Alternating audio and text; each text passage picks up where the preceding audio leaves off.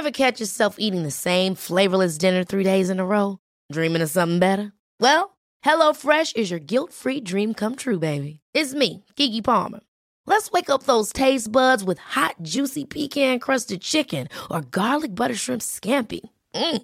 Hello Fresh. Stop dreaming of all the delicious possibilities and dig in at HelloFresh.com. Let's get this dinner party started. Hey, I'm Ryan Reynolds. Recently, I asked Mint Mobile's legal team if big wireless companies are allowed to raise prices due to inflation. They said yes. And then when I asked if raising prices technically violates those onerous two year contracts, they said, What the f are you talking about, you insane Hollywood ass? F- So to recap, we're cutting the price of Mint Unlimited from $30 a month to just $15 a month. Give it a try at mintmobile.com slash switch. $45 upfront for three months plus taxes and fees. Promo for new customers for limited time. Unlimited more than 40 gigabytes per month. Slows. Full terms at mintmobile.com. Hey Dave, Yeah, Randy. since we founded Bombus, we've always said our socks, underwear, and t-shirts are super soft. Any new ideas? Maybe sublimely soft. Or disgustingly cozy? Wait, what? I got it. Bombus. Absurdly comfortable essentials for yourself And for those facing homelessness. because one purchased equals one donated. Wow, did we just write an ad? Yes. Bombas. Big comfort for everyone. Go to bombas.com slash ACAST and use code ACAST for 20% off your first purchase. Bienvenue sur le podcast du raisin et des papilles, le podcast qui vous parle du vin et de l'art de vivre en Alsace. Le bon vin, celui que tu bois avec tes copains, celui qui te donne des émotions. Vous aurez aussi nos coups de gueule et nos coups de cœur. Ouh là là On va faire le trou normand, le calvadis ou les graisses, l'estomac se creuse et il n'y a plus qu'à continuer. Ah bon? Voilà, monsieur. Oui. Mais que- comment on boit ça? Du sec. Hum, Attendez. Moi c'est Mika Moi, c'est Adrien. et on va présenter l'épisode numéro 0 du podcast du raisin et des papilles. Au programme aujourd'hui, je vais vous présenter Adrien qui est le créateur de Jus de la Vigne. On va tester un vin Géorgie, du vin en Géorgie. Ça a même été les premiers à faire du vin dans le monde, attention. Du coup, on va remonter à la préhistoire du vin dans le monde. C'est magnifique, non? Et enfin, on vous présentera un concept de restaurant danois à Strasbourg qui s'appelle Norbro. Est-ce que tu connais Norbro Eh ben écoute, je ne connais pas du tout. C'est la première fois que je rentre à l'intérieur et, et ça a l'air d'être très intéressant. Sacrilège Je vous présenterai Johnson qui est le créateur de ce concept et vous verrez qu'il a une sacrée bonne idée. Pour commencer ce podcast, je vais vous présenter mon acolyte, puisque mon acolyte a une petite connaissance dans le vin, et en plus c'est un entrepreneur dans le vin. Il propose des box que vous pouvez acheter tous les mois, et vous aurez du vin, alors il vous expliquera mieux. hein. Du coup, je vous présente Adrien. Alors Adrien, tout simplement d'abord, qui es-tu? Bien, donc moi je m'appelle euh, Adrien, donc euh, j'ai 30 ans et effectivement j'ai lancé ma société qui s'appelle Jus de la Vigne euh, il y a un an, un an et demi maintenant. C'était en juillet de l'année dernière. Jus de la Vigne, qu'est-ce que c'est? Donc je pars à la rencontre de deux vignerons tous les mois. Je vais les rencontrer dans leur domaine, je vais filmer leurs vignes, filmer leurs caves et eux ils vont m'expliquer un petit peu la démarche qu'ils ont puisque je ne sélectionne que des vignerons qui travaillent en bio ou en biodynamie et qui font des vins nature par la suite. Donc ces vidéos sont à retrouver sur la chaîne YouTube. Et euh, par la suite, je vends, je propose euh, à ceux qui sont abonnés de recevoir les bouteilles de ces vignerons euh, directement chez eux dans des box mensuelles, comme tu l'as dit. Comment tu as eu cette idée de, du jus de la vigne? Comment ça euh, Je suppose que tu as peut-être commencé par acheter des box ailleurs, puisque c'est un peu la grande mode. euh, Aujourd'hui, tu achètes des box de thé, de café, de... il y en a plein. D'ailleurs, à Strasbourg, il y a une, euh, une box de café qui est proposée. Peut-être que je vous les présenterai un jour. bah, coucou Delphine. Comment tu as eu cette idée de faire bah, jus de la vigne? Alors j'étais effectivement abonné euh, à, la première box vin en France qui était euh, 3 x 20 à l'époque. Donc j'étais abonné il y, a, quelques années. J'avais trouvé que le concept était vraiment super intéressant de pouvoir goûter des vins euh, qu'on n'aurait pas forcément acheté de, de soi-même euh, chez un caviste. En fait moi j'ai fait une dizaine d'années dans la restauration avant, avant ça. Et euh, ça a toujours été un rêve d'ouvrir un bar à vin, un bar à charcuterie d'avoir quelque chose d'hyper convivial comme ça. Donc quand j'ai eu l'occasion, j'ai commencé à faire beaucoup de salons, à aller rencontrer pas mal de vignerons. Euh, J'ai allumé ma caméra parce que je trouvais qu'il y avait énormément de blogs sur le vin, mais qu'il n'y avait pas suffisamment de, chaînes YouTube et de, vidéos par rapport, euh, par rapport à ça. Donc pour toucher des gens qui sont pas forcément hyper intéressés pour lire de longs articles, je pense que le format vidéo était assez intéressant. Et après, je me suis demandé comment faire pour essayer de, bah, de gagner ma vie et de continuer à faire ça finalement encore pendant des années et des années. Donc euh, l'idée de la box me permettait de continuer à faire des vidéos et de nouvelles rencontres tous les mois. Et, euh, c'est comme ça que m'est venue l'idée de la box euh, Jules Lavigne. Souvent, les gens, quand ils entendent parler de vin nature, ils pensent que ce sont des vins qui sont chers, qui ne, se sont, qui ne sont pas accessibles. Euh, surtout les jeunes, quand on les entend, ah oui, mais bouteille, c'est très cher. Comment est-ce que toi, tu pourrais convaincre un jeune qui aime bien boire, mais qui n'a pas beaucoup de moyens, ou pas forcément un jeune, hein, des gens qui n'ont pas beaucoup de moyens, mais qui aiment bien boire quand même, pour justement éviter qu'ils achètent leur vin en grande distribution? Parce que le but, et le but de podcast aussi, c'est qu'on mette en avant bah, les vignerons, les cavistes, etc. Il y, a, il y a plein de cavistes à Strasbourg et en Alsace qui sont louables. Donc c'est eux que nous on veut mettre en avant, ce sont des indépendants, et je précise bien des indépendants. Qu'est-ce que tu dirais, toi, quelqu'un qui se dit, ben ok, je bois des vins conventionnels, mais je veux bien avoir être un, amateur de vin ou un buveur de vin éco-citoyen. Comment, comment est-ce que tu, qu'est-ce que tu lui dirais? Peut-être plusieurs réponses. Euh, déjà, la première, pour moi, je pense qu'il faudrait essayer de réduire un petit peu sa consommation d'alcool, boire un petit peu moins, mais un petit peu mieux. Je pense que ce serait la, première réponse. Plutôt que de prendre un cubi de 5 litres, pour le même prix, on pourrait avoir une ou deux bouteilles de vin nature et ce serait, euh, serait quand même beaucoup plus intéressant. L'autre euh, l'autre idée qui pourrait être intéressante à développer, c'est euh, comme tu cibles les jeunes, euh, si on prend le prix de 4 mojitos, par exemple, qu'on prend le samedi soir, euh, sans goût, avec énormément de sucre dedans, pour le prix de, de 4 mojitos, on pourrait pareil s'acheter euh, s'acheter deux bouteilles de vin. Et enfin, tout simplement, bah, goûter ces, vins-là. quoi. Quand on goûte un vin naturel, on se rend quand même compte que euh, le travail qui a été fait derrière et, euh, et la personnalité du vigneron et surtout du terroir est complètement là. Et je pense que si on achète des bouteilles à moins de 5 euros, par exemple, au supermarché, on se rend bien compte qu'on n'a pas du tout la même chose. On a un vin qui est technologique. Euh, si on enlève le prix de la bouteille et du bouchon, on se demande même comment, ils arrivent à sortir des, vins à, à ce tarif-là. Je rebondis sur ce que tu disais tout à l'heure. Tu disais que tu avais fait quelques années dans la restauration. Comment est-ce que toi, tu es tombé dans le vin? Ou Comment tu as réussi à passer du vin, disons, conventionnel, à du vin nature? Euh, bah, j'ai travaillé dans des restaurants qui me proposaient effectivement pas du tout de vin naturel, mais euh, je pense que quand on, enfin en tout cas c'est ma position, quand on propose un produit euh, à ses clients, on a quand même envie de le goûter, de comprendre comment il est fait et d'approfondir un petit peu cette, cette connaissance. Donc je me dirigeais déjà dans la nourriture vers de plus en plus de bonne nourriture, quelque chose de peut-être un peu plus local, un peu plus bio et avoir de la nourriture de plus en plus intéressante aussi. Et pour le vin, bah, c'est tout simplement euh, en faisant des salons de vin nature où euh, vraiment j'ai été convaincu. Commençais déjà à acheter un petit peu chez certains cavistes qui sont ici, donc euh, au fil du vin libre, qui sont vraiment pas loin de là où, nous enregistrons. Et euh, j'ai eu l'occasion de faire un premier vin nature qui m'a mis une véritable claque, à savoir que euh, tous les trois vins que je dégustais, je trouvais que c'était exceptionnel. Je me suis dit, mais c'est pas possible, il y a quelque chose, et le seul dénominateur commun finalement, c'était euh, c'était du vin d'Alsace déjà, donc ça c'est quelque chose de très positif. Euh, mais c'était aussi du vin naturel, donc c'était vraiment le dénominateur commun. Et en discutant avec les vignerons, il y avait effectivement cette cohérence aussi que je trouvais euh, bah, complètement, parfaitement euh, cohérente. Euh, on nous montre toujours des cartes postales du vignoble un peu partout, alsacien, et puis finalement quand on se rend compte qu'on le, modifie énormément en cave, je trouve qu'il n'y a pas trop de cohérence. Là, le vin nature, c'est de prendre la meilleure qualité de raisin possible, l'accompagner sans le modifier, et puis finalement on a le terroir dans la bouteille. Et finalement, moi je trouve qu'on se prend énormément de, très belles claques et de très jolies dégustations euh, sur le monde du vin nature que je ne retrouve pas malheureusement ou très très peu dans le vin conventionnel. Bah, en même temps, boire du raisin, hein, bah, c'est le but de boire du vin, me semble-t-il. Du coup, tu sais que avec le podcast, euh, le but c'est aussi de goûter forcément des choses qui ne sont pas forcément nature. Qu'est-ce que tu dirais, toi, quelqu'un qui, euh, bah, est encore un peu réticent? Finalement, euh, bah, c'est comme un peu les gens qui ont du mal à passer du Nutella à autre chose, de plus sain, mais parce que n'a pas le même goût. Qu'est-ce que tu dirais à quelqu'un, en fait, pour le convaincre de passer du vin conventionnel à du vin nature Qu'est-ce que tu as envie de lui dire j'aurais envie de lui ouvrir une bouteille et de lui faire déguster à l'aveugle parce qu'effectivement souvent on a un a priori sur le vin nature qui serait peut-être déviant. Même sur les vins bio encore on entend des gens dire non le vin bio c'est pas bon comme si euh, le fait de mettre des produits de synthèse dans les vignes ça allait améliorer le goût du vin. C'est- C'est quand même assez particulier. Tout simplement je lui ouvrirai une bouteille à l'aveugle et je lui ferai goûter. J'ai eu euh, l'expérience avec Jules Lavigne de beaucoup de personnes qui ont fait goûter à leur entourage euh, par exemple des vins rosés, du Beaujolais, euh, des vins pétillants à des personnes qui n'aimaient pas ce type de vin et qui ont été totalement convaincus de se dire mince mais euh, le crément ou le vin effervescent bah, c'est pas ce que je connais.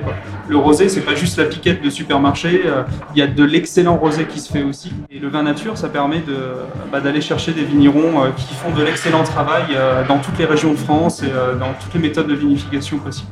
Il y a quelque chose avec l'expérience, parce qu'on a un peu d'expérience dans le vin et on rencontre beaucoup de gens. C'est la réticence qu'on bah, qu'a l'Alsacien avec ses vins d'Alsace, parce que souvent, bah, il te dit oui, il y a du soufre, oui, j'ai mal à la tête, oui, c'est pas bon. Est-ce que tu penses qu'on arriverait à, bah, c'est un défi que j'ai envie de te lancer, de dire aux gens, et arrêtez d'acheter vos vins d'Alsace les, autres aussi, mais surtout les vins d'Alsace supermarché. Parce que si vous prenez la ligne de train euh, qui va de Strasbourg en passant par Molsheim jusqu'à Célestat, vous passez à Danbar et Pfig.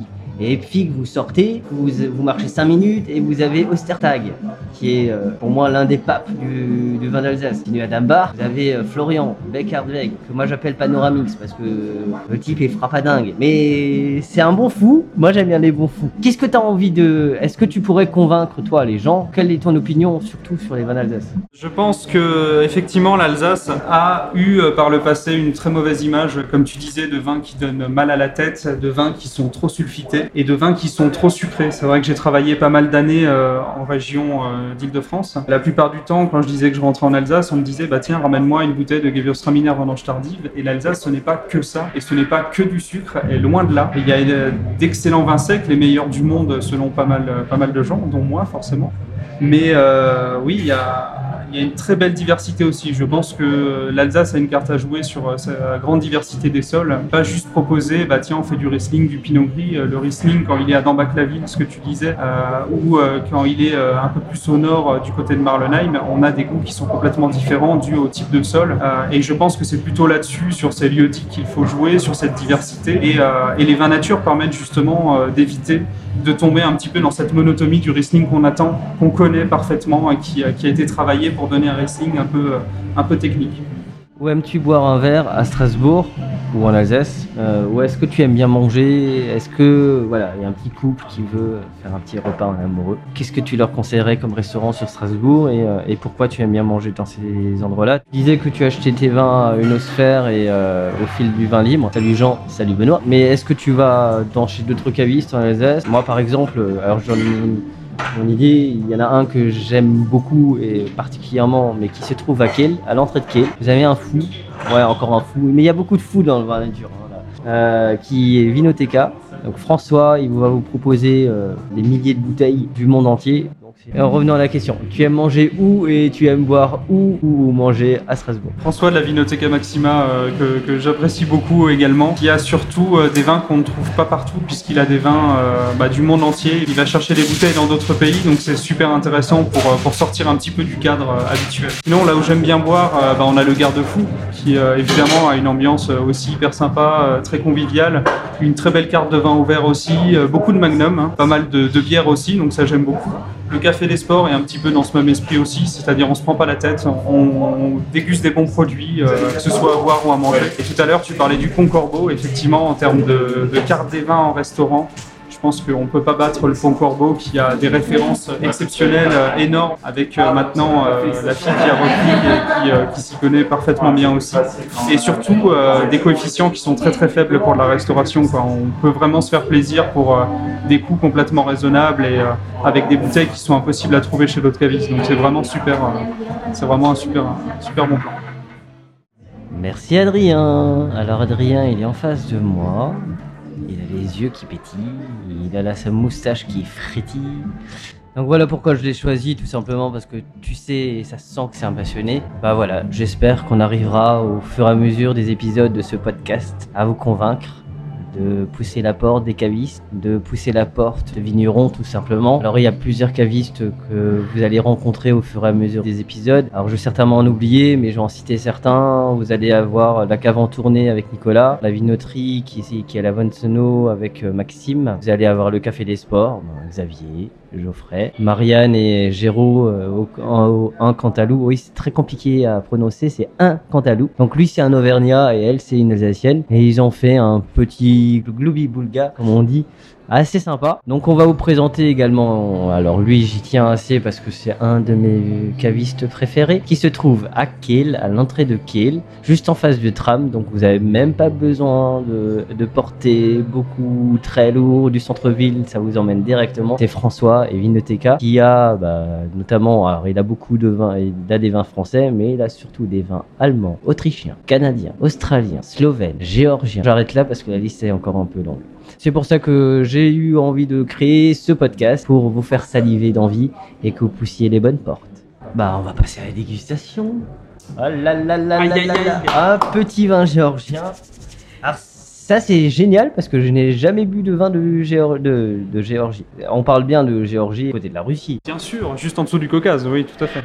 C'est pas les, Éta- les États-Unis, non, parce que certains vont penser qu'on est allé jusqu'aux États-Unis. Non, non, on est bien à Strasbourg, mais il y en a certains qui font des voyages d'études dans le vin. En Géorgie, en ce moment, c'est un peu la destination euh, favorite des amateurs de vin. C'est vrai qu'il y a beaucoup de, de personnes qui s'y rendent, mais euh, c'est euh, ce serait sans doute le premier pays à avoir fait du vin. Donc euh, il y a quand même quelque chose d'intéressant, une vraie tradition et une façon de faire qui est complètement différente. Donc euh, oui, je pense que le pèlerinage est totalement justifié. Mon petit doigt me dit que tu as été voir ce vigneron. Et vu comme tu regardes la bouteille amoureusement, ah ouais là c'est Betty Bouple. Euh, Vous voyez pas les yeux, moi je l'ai vu sortir, c'était quelque chose. Comme tu regardes ce vin amoureusement, tu vas nous parler du vigneron, de cette rencontre. Je crois qu'elle t'a un petit peu marqué, ou même beaucoup, beaucoup, beaucoup. Et ce voyage a l'air de t'avoir marqué. Effectivement, ce voyage m'a beaucoup marqué. C'est vraiment un pays qu'on connaît pas bien, la Géorgie, que, que personne ne connaît, mais euh, qui a une énorme tradition, euh, qui a ce, peuple géorgien qui est, hyper sympathique. Donc euh, il y, aurait vraiment énormément de, choses à dire là-dessus. Euh, donc pourquoi j'ai choisi cette bouteille de Yago, donc Bitarishvili, qui il est situé en fait au centre de la Géorgie, dans une région qui est pas trop connue pour pour son vin. En fait, c'est parce que c'est le premier vigneron à avoir travaillé en agriculture biologique en Géorgie en 1998 et ça a été le premier à être certifié en 2005. Donc il faut savoir qu'en Géorgie, il y a un petit peu tout le monde qui fait son vin. Tu vas dans n'importe quelle famille, ils t'invitent à manger, ils te sortent leur bouteille en plastique et ils font tous leur vin en méthode traditionnelle. Finalement, le fait de le mettre en bouteille et de le vendre, c'est pas quelque chose euh, qui est euh, inné chez eux. Ils ont eu une grande période où ils étaient sous influence euh, soviétique, voire complètement dans l'URSS en fait, où il y avait uniquement des grosses grosses euh, machines de guerre euh, qui ont euh, tout arraché, tout ce qui était en coteaux, qui ont mis des vignes partout en plaine, qui voulaient du rendement, euh, donc euh, qui ont fait des choses qui n'étaient pas terribles. Là, enfin, donc on a Yago Bitarishvili qui a été un des premiers à avoir embouteillé et à mettre euh, en vente ses bouteilles et qui a créé une génération de jeunes vignerons que maintenant on peut avoir, qui n'existaient pas du tout il y a 10 ans et qui ont repris leur vigne familiale et qui font des, vins qui sont totalement magnifiques. Quoi. Il faut les goûter. Alors moi j'ai eu l'occasion de goûter quelques vins slovènes. Ce qui m'a surpris dans l'expérience, c'est déjà bon de savoir que là-bas ils font du vin. Alors Croatie c'est déjà un peu plus connu, mais la précision, qualité des arômes au niveau du nez, en bouche, c'était d'une précision incomparable. Et ça m'a surpris justement que ça soit aussi bon et que au final on parle souvent bah, de la France, encore qu'on parle de la France, de l'Italie, du Portugal, mais je crois qu'en termes de vin biodynamie et nature, il ne faudrait pas s'inquiéter de l'arrivée des vins de l'Est qui sont quand même visiblement de grande qualité. Euh, bah, je pense que toi, euh, comme moi, on adore, euh, on est un petit peu chauvin, on adore les vins d'Alsace et on adore les vins, les vins français aussi. Néanmoins, effectivement, comme tu le dis, c'est super intéressant de s'ouvrir et d'aller goûter ce qui se fait ailleurs parce qu'ils arrivent à faire des choses qui, sont magnifiques. Ils sont, pour certains, un petit peu trop inspirés du modèle français justement et du modèle un petit peu boisé, super bordelais, où on allait importer les cépages finalement Cabernet Sauvignon et mettre du Chardonnay partout, qui a très peu d'intérêt. Et euh, il y a un renouveau dans, dans ces pays-là qui ont une vraie identité, qui ont des cépages, qui ont une histoire à raconter. Et c'est vers ces vignerons-là qu'effectivement il faut se tourner. C'est ces vignerons-là qui viendront pas faire concurrence à la France, mais qui viendront apporter une diversité qui est hyper intéressante et qui va pousser tout le monde à faire mieux, quoi. On parle, on parle et si on se mettait à déguster. Alors, pour la petite histoire, ça fait trois quarts d'heure que la bouteille est à côté de nous, en train de d'aérer, de s'oxygéner. Oui, parce que là, je fais un petit coucou à Binous USA. Alors, Binous USA, vous aurez aussi un lien. C'est un podcast sur la bière. Eux, ils l'ouvrent en direct, donc vous entendez le pour euh, ouvrir euh, le- la bière. À nous, on peut pas ça. Euh, voilà, c'est un peu ça. Donc ça, c'est un britage fait maison. hein, c'est magnifique. Euh, du coup, bah voilà, on va goûter, on va servir. Alors, je précise, c'est Yago, c'est l'année 2017. Exactement, et du cépage Chinouri, donc qui est le cépage emblématique euh, de sa région et qu'on trouve euh, uniquement dans cette région-là. Quoi. La Géorgie a plus de 500 cépages autochtones, donc il y a énormément de diversité. Le Chinouri est le cépage emblématique de cette région.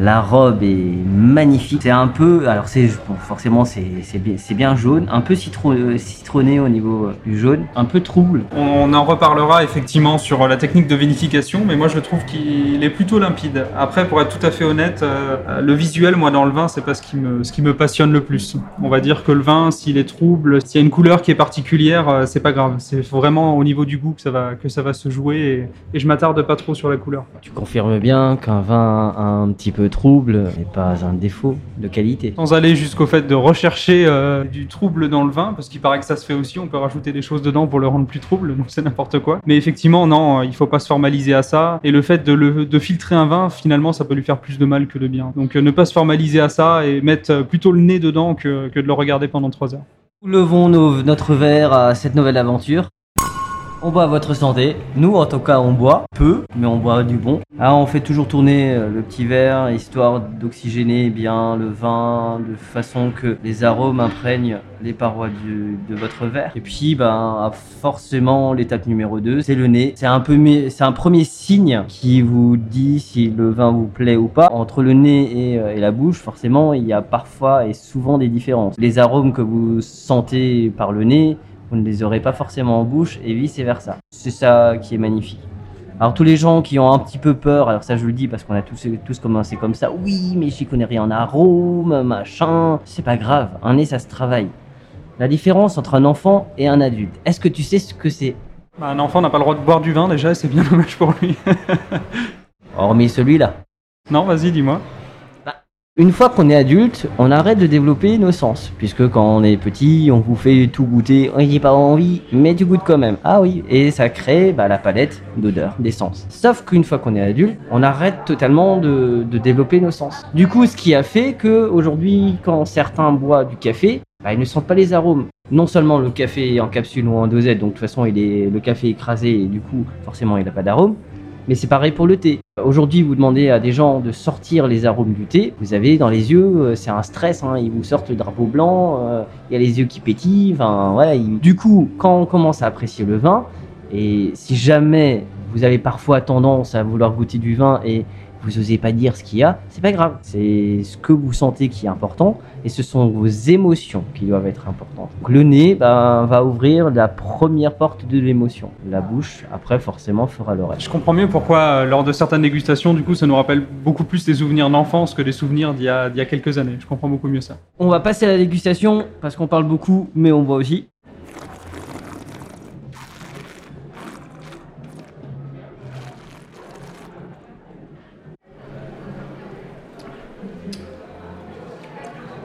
Trouve toujours ce vin complètement magnifique. Pour être tout à fait honnête, ça fait euh, quelques semaines que je l'ai pas goûté, donc c'est un véritable plaisir euh, que de l'ouvrir, euh, que de l'ouvrir aujourd'hui. Et, c'est juste incroyable toujours. Je vous raconterai après comment ce vin est fait.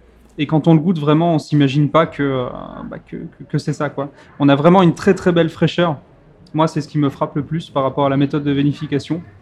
On est sur un vin de macération, donc, mais c'est euh, c'est super frais, c'est magnifique, ça se boit tout seul. Mais il y a quand même une, euh, grosse complexité, ça enrobe vraiment tout le palais. C'est- vraiment super intéressant, quoi. C'est pas des vins qu'on a l'habitude de, de, de déguster. Alors moi, ce qui me surprend, c'est que bah, quand vous l'avez en bouche, déjà il reste longtemps en bouche. Ça, c'est pour moi un point fort, ce qu'on appelle la caudalie en version sommelier. Mais surtout, moi, ce qui me, surprend, c'est qu'on a l'impression qu'il est très alcooleux en bouche, alors qu'il ne fait que 13%. Donc c'est pas non plus très très puissant. Ce qui est magnifique quand vous goûtez un vin, c'est que bah, quand vous aimez bien manger, bah, tout de suite, moi qui adore le fromage, là, je vois mon petit euh, fromage de brebis, mon petit, ça remplace. Alors on n'est pas sur un pinot gris, c'est pas du tout les mêmes cép- cépages, mais je trouve que ça a un peu cette euh, hauteur-là, avec euh, des fromages frais de brebis, de chèvre. Ça n'écrase pas du tout le fromage. Ça le je crois même que ça le mettrait en, en avant et euh, les deux, les deux accords seraient exceptionnels et parfaits. Je trouve qu'il est, euh, alors au niveau des arômes, on a beaucoup de. Il y a un petit côté citronné qui, qui ressort bien, mais c'est surtout la fraîcheur. J'ai l'impression qu'il y a aussi des petites fleurs blanches euh, au fond, en fond, fin de bouche qui est magnifique. Pas trop épicé pour moi. Moi, je trouve qu'il est, euh, il est vraiment bien. Alors, c'est c'est vraiment. euh, On est sur un vin blanc, d'accord? Il est frais. Cette fraîcheur vous donne. euh, Bah, en fait, on a envie de tomber amoureux, quoi. Ça, ça, tu bois ça avec ta copine ou ton copain en tête à tête, ça va la rendre amoureux. Ou amoureux. Ça, c'est parce que j'ai j'ai rencontré le vin. Promettra rien sur ce filtre d'amour. Néanmoins, je te, je te suis totalement. Euh, moi, sur le nez, j'ai plus un côté euh, fruit confit. J'ai presque un- une impression de sucre sur le nez qu'on retrouve pas du tout en bouche par la suite. Euh, après, ce qui est amusant sur le fromage, effectivement, ça marche super bien. Et quand on est allé voir le vigneron, bah, ils ont un plat traditionnel en Géorgie qui s'appelle le kachapori, qui est du pain avec du fromage de brebis justement à l'intérieur, des petites groseilles à côté, du fromage de brebis. Ça passait vraiment super bien, quoi. Donc, effectivement, ça irait super bien avec ça. Du coup, ce vigneron, tu l'as rencontré, parce que comme vous savez, vous l'avez entendu dans l'interview tout à l'heure, c'est Adrien, il se promène avec, sa petite caméra et euh, il est rentré dans la mode des influenceurs sur, euh, sur YouTube. Et il n'est pas encore to- totalement en place sur, euh, sur Instagram, mais ça ne saurait tar- tarder. En tout cas, je vous rassure, il ne se mettra jamais nu sur Instagram. On parlait d'émotion tout à l'heure. Parce que moi, ça c'est le genre de bouteille, tu le mets devant tes, avec tes potes, tu passes un bon moment, t'as les étoiles qui brillent. Est-ce que quand t'as rencontré le vigneron, il est déjà, est-ce que tu peux un peu le présenter ce vigneron?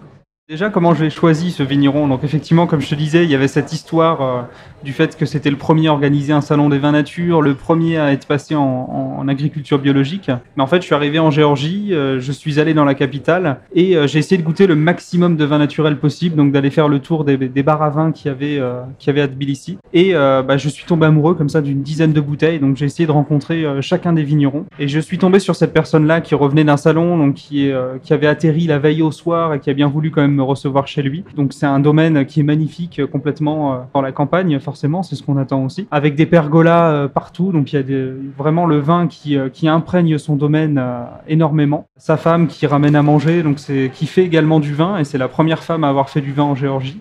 Donc pour te le présenter un petit peu, lui, il a, je pense qu'il a entre, entre 45 et 55 ans, donc il est quand même assez âgé. Comme je te le disais, bah, il y avait l'épisode soviétique qui a fait que c'était finalement assez compliqué de, de se lancer en entreprise. Parce que pour toi, 45 ans, c'est âgé. Ce sera dans 5 ans pour toi, donc ça va, t'as encore le temps de le voir venir. Bon, il, a, il, a, il a perdu un peu de cheveux, je crois que toi, euh, niveau capillaire, euh, tu es, tu es un peu plus développé. Ça va, je m'en sors.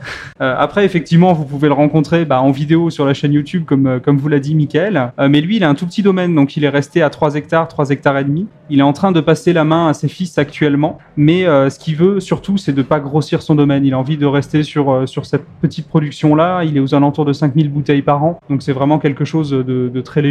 Donc ça, marche super bien pour lui. Maintenant qu'on a un peu une, idée euh, du jeune vieux euh, de 45-55 ans, euh, ce, qui serait, ce qui serait bien, c'est que tu nous racontes comment est-ce qu'il fait ce vin. Parce que je crois qu'en Géorgie, ils aiment beaucoup les amphores et vinifier leurs vins aux amphores. Est-ce que celui-là, il en fait partie?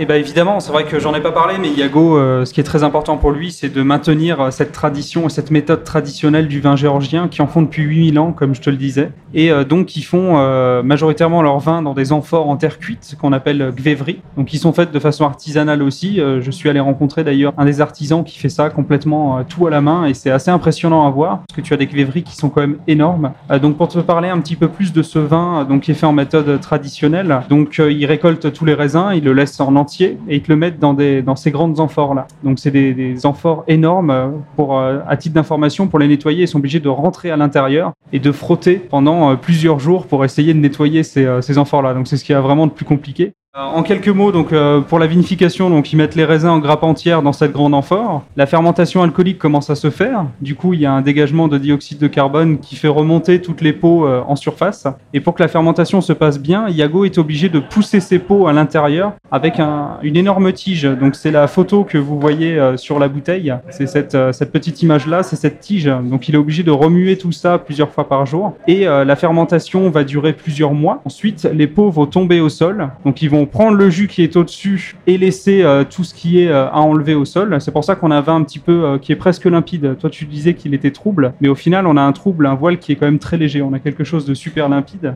Donc ce jus, ils vont le mettre dans des gvéveries qui sont plus petites et les élever pendant, de nombreux mois. Donc il y a une macération vraiment qui dure entre 5 et 6 mois avec les peaux. Et c'est ça qui est super étonnant, je te disais, il y a une fraîcheur qui est incroyable parce qu'on a une macération de 5 à 6 mois. En France, on a du mal à faire des macérations de plus de 15 jours parce qu'on a l'impression que ça va tout de suite prendre le dessus et tout. Et là, on a 6 mois et on a quand même quelque chose qui est super frais. Quoi. C'est ça qui est intéressant. En tout cas, euh, moi je pense que hum, c'est bien qu'on goûte un petit peu des vins d'ailleurs. Ça ouvre nos horizons. Après, nous on le fait, mais nous on vous incite vraiment à fouiller. Allez chez les petits cavistes, un peu comme autrefois quand vous allez chez, euh, chez l'épicier ou chez le bibliothécaire à l'é- à l'époque où vous cherchiez des, des vieux livres. Mais c'est un peu ça, c'est vraiment chercher, faites-vous plaisir, achetez peut-être moins de vin, mais plus de vin de qualité, euh, vous en dépenserez moins et puis en plus pour votre santé c'est pas négligeable non plus. Parce que nous on a le motif c'est boire toujours moins mais mieux. Le but est là. En plus comme dirait Pierre Rabhi ben, vous faites aussi votre part parce que non seulement vous soutenez un vigneron indépendant mais en plus vous faites aussi un geste écologique puisque ce sont des vins nature. Donc il y a quand même même s'ils font du vin et que le vin reste de l'alcool et on le précisera régulièrement. Euh, le but c'était aussi que à un moment donné vous puissiez vous voir des gens qui font un travail de qualité, un travail qui respecte leur terre, leur sol et la nature. Du coup, un bienfait pour euh, le réchauffement climatique, etc. Enfin, on en entend pas mal parler ces derniers temps, hein, entre le Brésil, etc. Mais euh, ouais, ça, ça nous permet d'être, bah non, on aime boire de bonnes choses, mais boire en, temps, en étant responsable, je crois que c'est encore mieux. Je pense que c'était pour ça aussi que c'était intéressant de, de me déplacer, d'aller rencontrer finalement ces vignerons, parce qu'on se rend compte que c'est des humains, que c'est des gens qui sont passionnés par le métier qu'ils font, et euh, ils le font vraiment avec cœur. Euh, il m'en a parlé beaucoup de ça, que c'est un choix de vie finalement. En 98, passer en agriculture biologique, c'était pas forcément quelque chose qui était évident, et euh, bah, il l'a fait parce que c'était ses convictions euh, personnelles, parce qu'il se voyait pas boire autre chose, il se voyait pas travailler autrement. Et le fait de rencontrer les vignerons, on voit là euh, qu'il y a une vraie différence. Tout à l'heure, tu me parlais de comment convaincre quelqu'un de mettre peut-être un peu plus et de ne pas aller dans les vins de supermarché. Bah, c'est simple, allez rencontrer celui qui fait votre vin de supermarché, allez rencontrer celui qui fait euh, qui fait ses beaux vins nature, et vous verrez que la logique est complètement différente. Souvent, ces, bouteilles sont peut-être un peu plus chères, mais les vignerons ils gagnent pas forcément beaucoup plus d'argent. Ils le font parce que ils le font avec passion et que c'est les vins qu'ils ont envie de boire, proposer aux autres, et, euh, et c'est ça qui est beau, quoi. Bon, ben nous on continue à déguster. Du coup, on enregistre euh, cet épisode euh, qu'on appelle l'épisode 0. Oui, on a fait comme les Américains quand ils veulent valider une série. On a mis épisode 0 parce que en général aux États-Unis, pour valider une série et la chaîne, ils font un pilote. Donc c'est un peu notre pilote. Donc euh, peut-être qu'à la fin de l'écoute, vous aurez envie de nous envoyer des tomates, etc. J'espère que vous serez indulgents. Mais en tout cas, euh, moi, je suis assez fier de l'épisode parce que j'ai envie de vous présenter. Alors, quelqu'un, ceux qui me suivent sur les réseaux sociaux savent que je passe. euh, bah, ma deuxième maison se trouve dans la rue d'Austerlitz, un restaurant. euh, c'est un concept danois. C'est Johnson qui a créé Norbro. Alors, euh, il va me corriger si je prononce mal. Euh, Johnson, que j'ai rencontré il y a maintenant 4 ans, j'ai suivi son projet, je l'ai saoulé à maintes et maintes reprises. Quand est-ce que tu ouvres? Parce qu'à un moment donné, j'ai un peu baissé les bras, je dis bon, bon, ça viendra peut-être pas. Et puis si, bah, il l'a fait, il a eu ce courage d'être indépendant, euh, d'avoir son concept à lui. euh, qui n'est pas une franchise, j'aime bien le préciser parce que c'est important. Et du coup, j'avais envie de vous le présenter. Bonjour Johnson. Bonjour à tous. La première question que j'ai envie de te poser, alors comment t'es venue cette idée de Norbro? Alors c'est venu la première fois quand j'ai vécu, euh, bon, j'ai passé un week-end plutôt à Copenhague. Donc ça c'était en 2010. J'avais en fait passé quelques jours là-bas et euh, en fait je suis tombé raide dingue en fait de la ville, du mode de vie, parce que je voyais vraiment, euh, vraiment des gens souriants en face de moi. Je dirais que euh, les gens en fait qui vivent sur place là-bas dégageaient une énergie ou une énergie extrêmement positive et je l'avais capté. Ça m'avait tellement intrigué que je me suis dit euh, ça m'avait vraiment donné envie de vivre là-bas euh, au jour le jour comme n'importe quelle personne qui vit là-bas et de vivre en fait mon expérience tout simplement. Donc en fait je suis retourné là-bas euh, c'était en, en août 2013, donc après mes études. J'ai trouvé un travail assez rapidement et j'ai comm- j'ai commencé en fait à, vivre au jour le jour comme n'importe quel euh, Danois ou n'importe quel effectivement euh, ressort- ressortissant à l'étranger vivant là-bas. Et j'ai vécu dans le quartier euh, de Norbro. Alors Norbro c'est quoi? C'est un peu comme la, la Krutno ici à Strasbourg. C'est c'est le quartier un peu en vogue, un peu à la mode, où il y a plein de petits cafés, il y a plein de petits concepts qui poussent qui pullulent dans le quartier. Euh, c'est une ville dans la ville parce qu'il n'est même pas nécessaire d'aller dans d'autres quartiers euh, de Copenhague. Euh, alors c'est très cosmo effectivement, donc on peut trouver vraiment une multitude de, concepts culinaires ou de café ou de la musique ou, entendre de la musique. Donc j'ai vraiment passé deux belles années là-bas. Et vraiment, ça m'a. Je parle encore aujourd'hui avec un peu de nostalgie, mais aujourd'hui, effectivement, bah, je, suis, euh, je suis très content d'avoir vécu cette expérience là-bas. Et euh, c'est cette expérience-là qui m'a vraiment donné envie de, prendre une partie de Copenhague ou de la gastronomie euh, danoise et d'en fait de la, conceptualiser en, en restauration rapide à Strasbourg. Comment est-ce que tu décrirais ton restaurant déjà? Euh, Première des choses, euh, parce que c'est un concept assez original puisque c'est toi qui l'as créé, euh, que c'est pas une chaîne, que c'est pas comme euh, bah, les sushis, les burgers et les kebabs qui ont euh, pignon sur rue. Bah, décris-nous ton restaurant. euh, c'est quoi en fait ton restaurant? Ok, On y mange quoi d'ailleurs? Alors c'est bien que tu le dises parce que ce n'est pas un restaurant.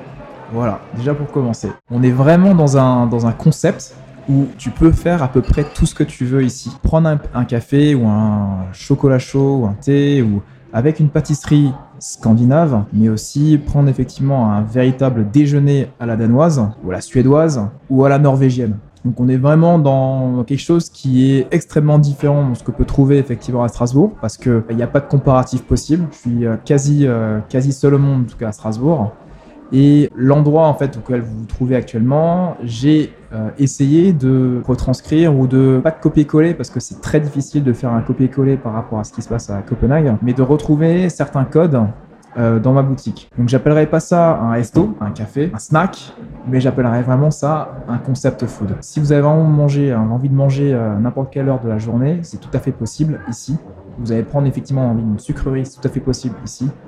Euh, la seule différence, effectivement, c'est que vous allez retrouver euh, des spécialités ou des produits phares scandinaves dans ma boutique. Alors, tu as dit quelque chose qui m'a interpellé. Tu as parlé de, café, mais pas n'importe quel. Moi, je crois savoir que dans, dans le travail que tu as fait pour lancer ton concept, tu as aussi, toi, fait ta part dans le local, dans l'environnement, dans... tu as, vraiment essayé de faire travailler des gens dans la région. Est-ce que tu peux nous parler déjà, ben, surtout, ben, on mange quoi?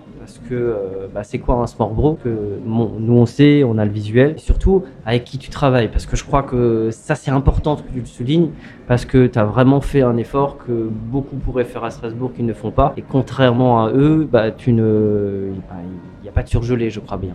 Je dis juste, euh, j'ai voulu en fait prôner quelque chose qui, m'a été, euh, qui était très important aussi à Copenhague, c'est euh, jouer la proximité. Donc je travaille avec des, artisans, des fournisseurs locaux. Pour donner l'exemple du café, je travaille avec une torréfactrice qui torréfie son café vraiment au sud de Strasbourg et qui chaque mois on change effectivement de- d'origine de, café. Donc on travaille vraiment avec un café d'origine et pas effectivement un café d'industriel euh, qui, qui peut être fade en termes de goût. Moi, j'ai pris le pari effectivement de travailler avec euh, des artisans qui, qui ont l'amour de leur, de leur métier, hein, parce que c'est aujourd'hui très dur effectivement de, de- d'être indépendant. Tu, tu en parlais justement en première partie de ton podcast euh, avec effectivement bah, un passionné du vin qui, euh, qui effectivement bah, privilégie d'avoir effectivement de, des produits de qualité et j'ai voulu privilégier des artisans qui veulent proposer aux clients finaux des produits de qualité.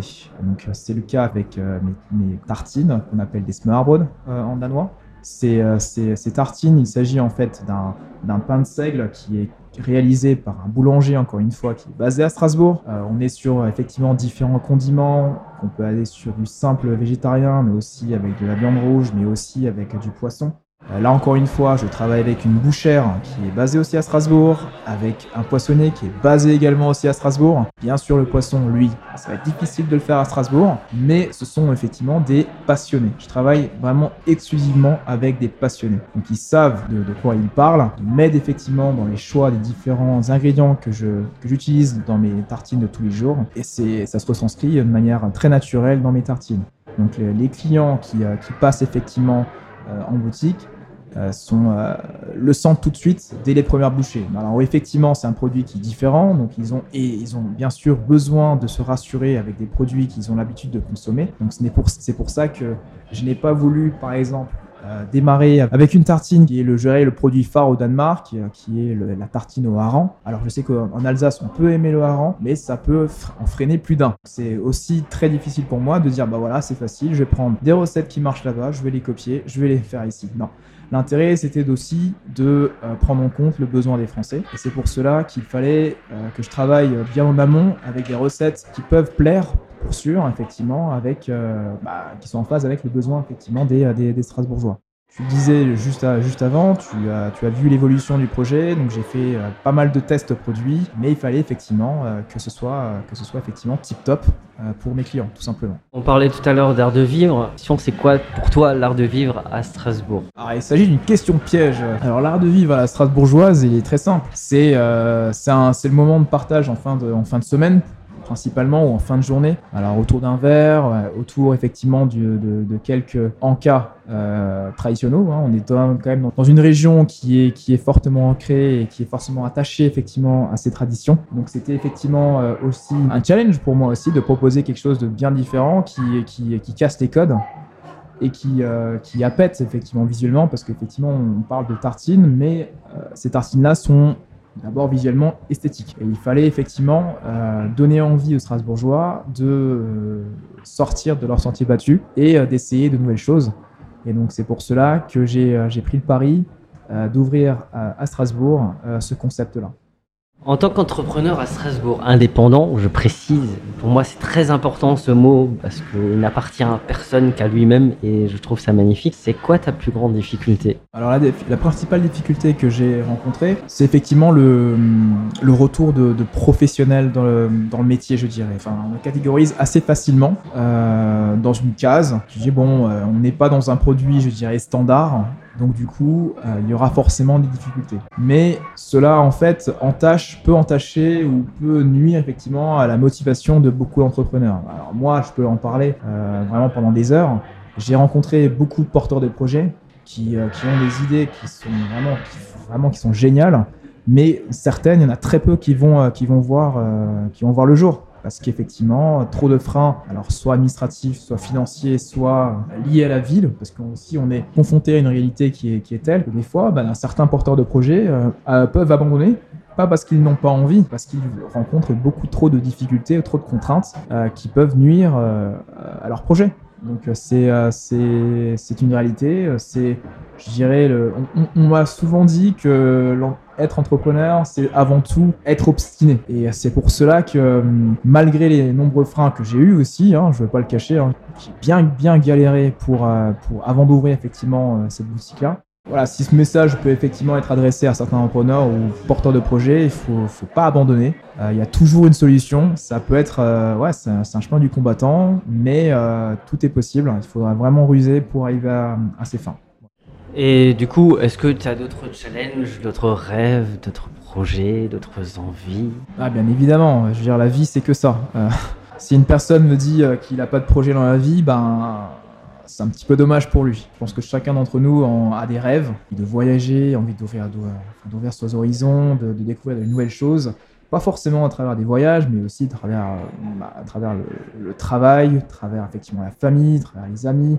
Faut, faut, effectivement euh, ne pas être obtus, euh, accepter le partage, apprendre énormément d'autrui. C'est ça aussi euh, qui m'a permis effectivement aujourd'hui. Voilà, je suis pas danois, je le serai jamais, je veux pas l'être mais je suis un je suis vraiment un amoureux effectivement de, euh, de ce pays. Mon intérêt c'est pas d'être un, spécialiste, euh, d'être le numéro un euh, danois, je dirais à Strasbourg, c'est pas mon c'est pas mon c'est pas mon leitmotiv, clairement pas. Mon intérêt, c'est de partager effectivement mon, mon amour entre guillemets par rapport à la Scandinavie, mais aussi de, transmettre ça à des clients qui, euh, qui, quand ils rentrent, effectivement, se disent Ah, je voudrais bien aller à Copenhague. Dans ce cas-là, j'en discute avec eux de manière ouverte. Euh, d'autres, au contraire, ont déjà effectivement euh, eu la, chance effectivement d'y aller. Et dans ce cas-là, on partage effectivement le, bah, leur expérience. C'est ça.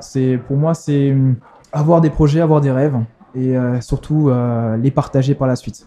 Quelque chose me dit que tu vas finir ta vie à Copenhague.